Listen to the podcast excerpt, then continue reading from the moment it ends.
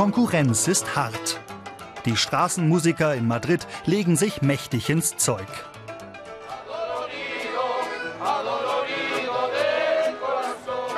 Ganze Heerscharen musizieren auf der Puerta del Sol, egal ob Ausländer oder Einheimische, alle wollen sich in Zeiten der Krise etwas dazu verdienen.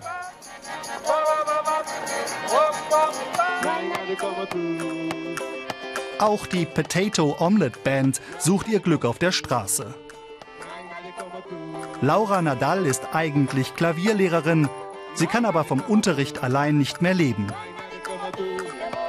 Das schrille Duo spielt momentan illegal. Denn eigentlich bräuchten sie eine behördliche Genehmigung. Wer die Lizenz zum Musizieren haben will, der muss seit neuestem bei der Stadtverwaltung eine Probe bestehen. Es ist entwürdigend, dass jemand beurteilt, ob du gut genug bist, um Straßenmusik zu machen. Das Prinzip auf der Straße ist natürliche Auslese. Wenn dir keiner Geld gibt, dann bleibst du besser zu Hause. Diejenigen, die keine Lizenz haben, sind jetzt plötzlich illegal. So als ob sie Straßendiebe wären. Dafür können sie dir eine Strafe von bis zu 750 Euro aufbrummen.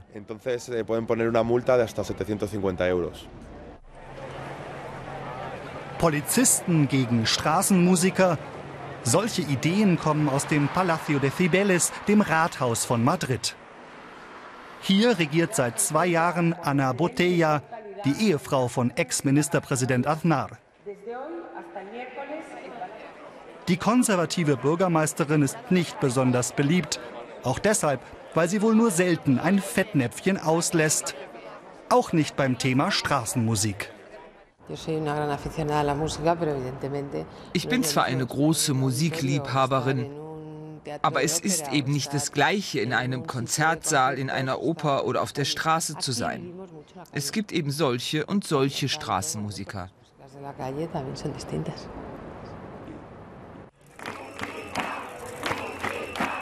Doch um Musik, egal welche, hat sich die Bürgermeisterin bislang nicht gerade verdient gemacht. Empörte Madrileños protestieren gegen den Kahlschlag im städtischen Kulturbetrieb. Madrid ist hoch verschuldet und muss sparen. Die Kunstszene stöhnt über das nicht enden wollende Streichkonzert. Solche spontanen Proteste sind an der Tagesordnung in Madrid. Tausende von Demonstrationen gab es seit Ausbruch der Krise. Doch es scheint so, als hätte die Regierung die Geduld mit ihrem Protestvolk verloren. Denn sie will Geldstrafen bis zu 600.000 Euro gegen Demonstranten einführen, die vor dem Wohnsitz von Politikern oder dem Parlament protestieren. Mit neuen Gesetzen will die Partido Popular den Bürgern die Lust am Protestieren nehmen. Das liberale Spanien ist entsetzt. Wir Richter sind sehr besorgt, denn wir denken, dass die Regierung in einer Situation des sozialen Konflikts die Menschen mit Argumenten überzeugen sollte, anstatt ihren Widerstand durch Gesetze zu bestrafen.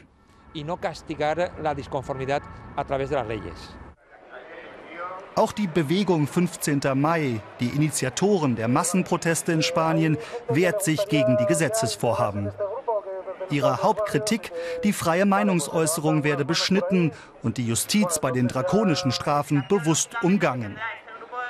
Außerdem bekäme die Polizei freie Hand beim rabiaten Vorgehen gegen Demonstranten.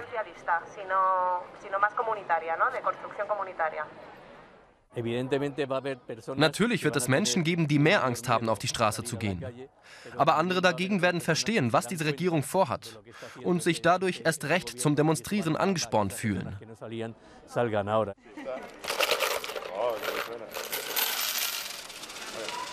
Die Straßenmusiker Laura und Gerardo halten die Politik der harten Hand sogar für gefährlich. Ich glaube, dass es bislang in diesem Land relativ friedlich zugeht und man sich gut benimmt. Aber eine viel ungestümere, wildere Form des Protestes könnte sich bald auf den Straßen Spaniens zeigen.